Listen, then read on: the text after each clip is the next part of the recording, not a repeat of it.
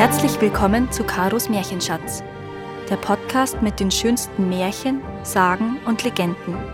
Für Kinder, Erwachsene und alle zwischendrin.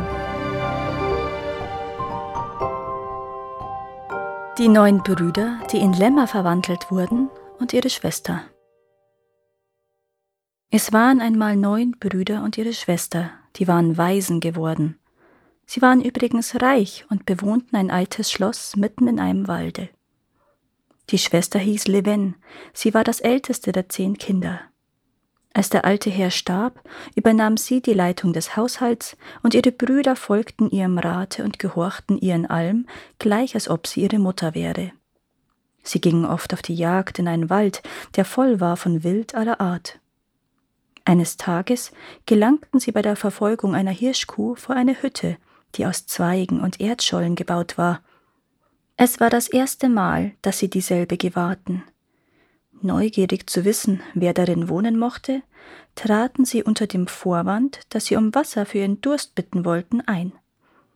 Sie erblickten nun eine alte Frau, deren Zähne so lang waren wie ein Arm und deren Zunge sich neunmal um ihren Körper wand.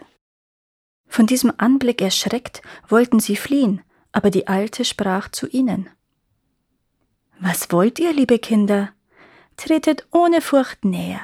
Ich liebe die Kinder sehr, besonders wenn sie so freundlich und artig sind, wie ihr es seid. Wir möchten ein wenig Wasser, bitte, Großmutter, erwiderte der Älteste, welcher Gulven hieß. Gewiss, liebe Kinder, ich gehe, euch frisches, klares Wasser zu holen, das ich gerade heute früh aus meiner Quelle geschöpft habe. Aber so kommt doch herein und fürchtet euch nicht, meine kleinen Lieblinge. Die Alte gab ihnen Wasser in einem hölzernen Napf, und während sie tranken, streichelte sie die Alte und nahm ihre blonden, krausen Locken in die Haare. Als sie fortgehen wollten, sagte sie aber Jetzt, liebe Kinder, müsst ihr mir auch den kleinen Dienst bezahlen, den ich euch erwiesen habe. Wir haben kein Geld bei uns, Großmutter, erwiderten die Kinder aber wir werden unsere Schwester darum bitten und es euch morgen mitbringen. Oh, ich will kein Geld, meine Lieben, aber ich möchte, dass einer von euch, zum Beispiel der Älteste, denn die anderen sind noch ziemlich jung, mich zur Frau nähme. Und sich an Gulven wendend, sagte sie, Willst du mich zur Frau nehmen, Gulven? Der arme Junge wusste zuerst nichts zu entgegnen, so sonderbar erschien ihm diese Bitte. So antworte doch. Willst du, dass ich deine kleine Frau werde? fragte ihn nochmals die scheußliche Alte, indem sie ihn umarmte. Ich weiß nicht, sagte Gulven bestürzt. Ich, ich werde meine Schwester fragen. Nun, morgen früh werde ich selber ins Schloss kommen, um mir die Antwort zu holen.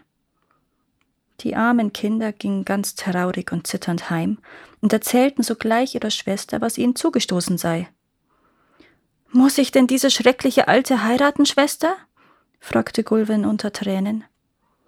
Nein, lieber Bruder, du sollst sie nicht heiraten, antwortete ihm Leven.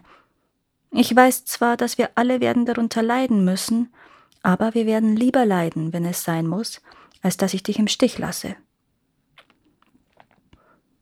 Am folgenden Tag kam die Hexe ins Schloss, wie sie angekündigt hatte. Sie traf Leven und ihre Brüder im Garten. Ihr wisst zweifellos, warum ich komme, sagte sie zu Levin. Ja, mein Bruder hat mir alles erzählt, antwortete das junge Mädchen. Und ihr wollt gern, dass ich eure Schwägerin werde? Nein, das kann nicht sein. Wie nein? Aber ihr wisst wohl nicht, wer ich bin und wessen ich fähig bin. Ich weiß, dass ihr uns, meinen Brüdern und mir viel Böses zufügen könnt. Aber ihr könnt mich nicht zwingen, eurem Wunsche nachzugeben. Bedenkt euch wohl und kommt rasch zu einem Entschluss, solange es noch Zeit ist, oder Unglück über euch, rief die Hexe in Wut, und ihre Augen leuchteten wie zwei glühende Kohlen. Die neun Brüder Levens zitterten an allen Gliedern, aber sie antwortete ruhig und entschlossen auf diese Drohungen. Alles ist bedacht, und ich habe an dem, was ich gesagt habe, nichts zu ändern. Da streckte die schreckliche Alte eine Gerte, die sie in der Hand hielt, gegen das Schloss aus und murmelte einen Zauberspruch. Sogleich stürzte das Schloss unter furchtbarem Krachen zusammen. Es blieb kein Stein auf dem anderen. Dann wandte sie ihre Gerte gegen die neun Brüder, die sich ängstlich hinter ihrer Schwester versteckten, murmelte einen anderen Zauberspruch, und die neun Brüder wurden sogleich in neun weiße Lämmer verwandelt. Darauf sprach sie zu Leven, die ihre natürliche Gestalt bewahrt hatte. Du kannst jetzt auf dieser Weide deine Lämmer hüten, aber sag keinem Menschen, dass diese Lämmer deine Brüder sind, sonst geht es dir wie ihnen. Dann ging sie hohnlachend davon. Die schönen Gärten des Schlosses und der große Wald, der es umgab, waren gleichfalls in eine dürre, öde Heide verwandelt worden. Die arme Leven blieb allein mit ihren neun weißen Lämmern und ließ sie auf der großen Heide weiden, doch niemals ließ sie dieselbe auch nur einen Augenblick aus den Augen. Sie suchte ihnen frische Grasbüschel, die sie ihr aus der Hand fraßen, spielte mit ihnen, liebkoste und streichelte sie und sprach mit ihnen, als wenn sie es verständen. Und wirklich schien sie sie zu verstehen. Eines von ihnen war größer als die anderen, das war Gulven, der älteste Bruder. Leven hatte aus Steinen, Erdschollen, Moos und dürren Kräutern einen Unterschlupf, eine Art Hütte errichtet, und bei Nacht oder wenn es regnete, zog sie sich dahin mit ihren Lämmern zurück. Aber wenn das Wetter schön war, lief und hüpfte sie mit ihnen im Sonnenschein, oder sie sang Lieder und trug ihre Gebete vor, denen sie im Halbkreise um sie geschart aufmerksam lauschten. Sie hatte eine sehr schöne helle Stimme. Eines Tages hörte ein junger Edelmann, der in dieser Gegend jagte, mit Erstaunen eine schöne Stimme in diesem öden Landstrich. Er hielt an, um zu lauschen, dann ging er in die Richtung des Klanges weiter und stand alsbald vor einem schönen jungen Mädchen, welches von neun weißen Lämmern umgeben war, die es sehr zu lieben schienen. Er fragte sie aus und war von ihrer Anmut, ihrem Geist und ihrer Schönheit so überrascht, dass er sie samt ihren Lämmern mit sich auf sein Schloss nehmen wollte. Sie weigerte sich, aber der junge Edelmann träumte nur noch von seiner schönen Schäferin, und alle Tage ging er unter dem Vorwand des Jagens aus, um sie zu sehen und mit ihr auf der großen Heide zu plaudern. Schließlich nahm er sie mit sich in sein Schloss und sie heirateten einander. Dabei gab es große Gastmähler und schöne Festlichkeiten. Die neuen Lämmer wurden in den Schlossgarten gebracht, und Leven brachte fast ihre ganze Zeit damit zu, mit ihnen zu spielen, sie zu liebkosen und sie mit Blumen zu bekränzen, und sie schienen für all diese Aufmerksamkeiten empfänglich zu sein. Ihr Gatte war erstaunt, als er ihre verständigen Tiere sah, und er fragte sie, ob das auch echte Lämmer wären. Leven wurde schwanger. Sie hatte eine Kammerfrau, in welche sich der Schlossgärtner verliebt hatte und welche gleichfalls mit einem Kinde ging, ohne dass ihre Herrin etwas davon wusste.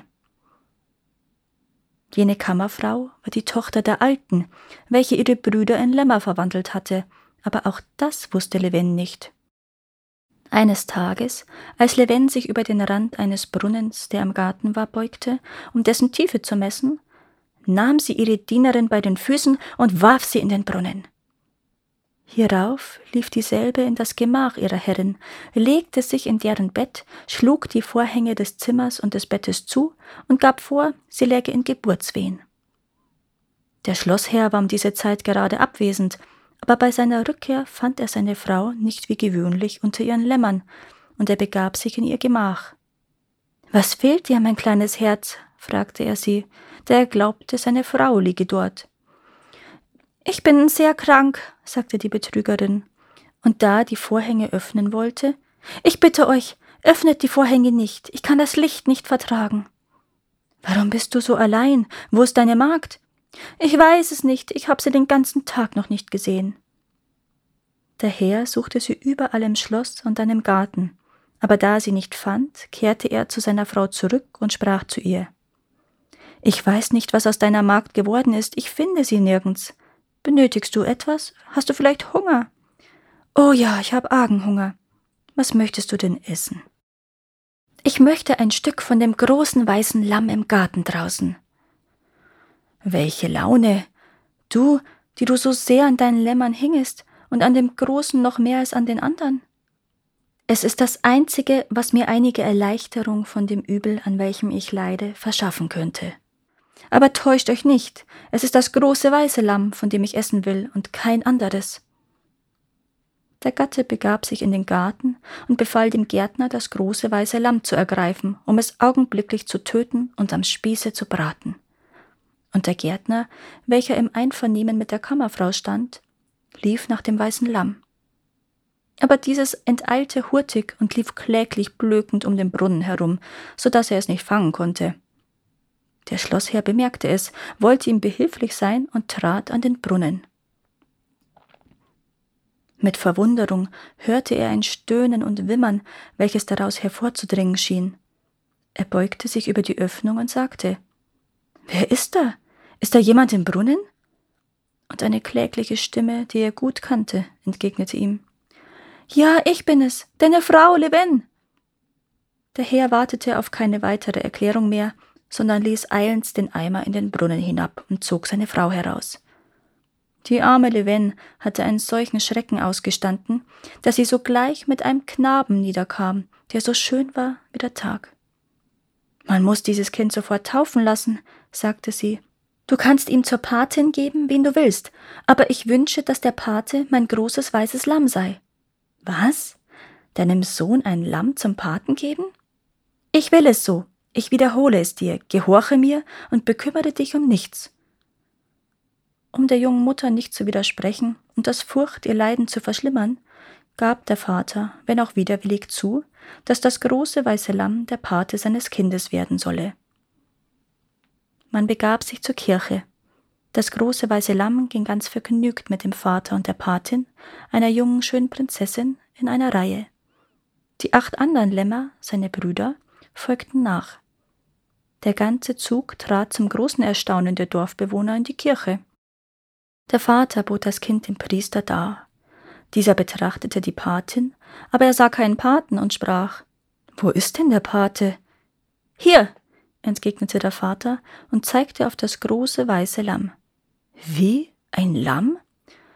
Ja, dem Anschein nach, aber achtet nicht auf das Äußere, sondern beginnt ohne Verzug die heilige Handlung. Der Priester machte keine weiteren Einwendungen, denn Verwandlungen dieser Art waren ohne Zweifel zu seiner Zeit nichts Außergewöhnliches, und er begann, das Kind zu taufen. Da erhob sich das Lamm auf seine beiden Hinterfüße, nahm sein Patenkind, unterstützt von der Patin, zwischen seine beiden Vorderfüße, und alles vollzog sich aufs Beste. Aber sobald die Zeremonie beendet war, wurde das Patenlamm zu einem schönen jungen Mann. Es war Gulven, der älteste Bruder von Levin, er erzählte, wie seine Brüder und er durch eine alte Hexe in Lämmer verwandelt worden seien, weil er sich geweigert hatte, dieselbe zu heiraten. Seine Schwester, welche Zeugin der Verwandlung gewesen war, lief Gefahr, das gleiche Schicksal zu erleiden. Jetzt aber war der Zauber gebrochen, und die Hexe hatte keine Gewalt mehr über sie. Diese Lämmer sind also deine Brüder? fragte der Priester. Ja, es sind meine Brüder, und auch für sie ist die Stunde gekommen, dass sie der Gewalt der Hexe entgehen können, um ihre menschliche Gestalt wieder anzunehmen. Legt eure Stola über sie, sprecht ein Gebet, und ihr werdet sehen, dass sie Mensch werden wie ich. Der Priester folgte diesem Rat. Er legte seine Stola auf die Lämmer, auf eins nach dem anderen, dabei jedes Mal ein Gebet sprechend, und auf der Stelle nahmen sie ihre menschliche Gestalt wieder an. Gulven erzählte nun den Betrug der Magd, der Hexentochter, dessen Opfer seine Schwester geworden war. Man kehrte ins Schloss zurück und gedachte einen jeden nach Verdienst zu entgelten. Man sandte nach der alten Hexe in den Wald, nach ihrer Tochter und dem Gärtner, welche gar furchtbar bestraft wurden. Gulven aber und Leven lebten von nun an glücklich und zufrieden und hatten, wie man sagt, viele Kinder. Danke, dass ihr auch dieses Mal zugehört habt. Es würde mir sehr helfen, wenn ihr diesen Podcast abonniert und wenn er euch gefällt, mit euren Freunden und eurer Familie teilt. Habt ihr Vorschläge oder Wünsche für weitere Geschichten? Dann schreibt mir. Meine Kontaktdaten findet ihr in den Show Notes. Bis zum nächsten Mal.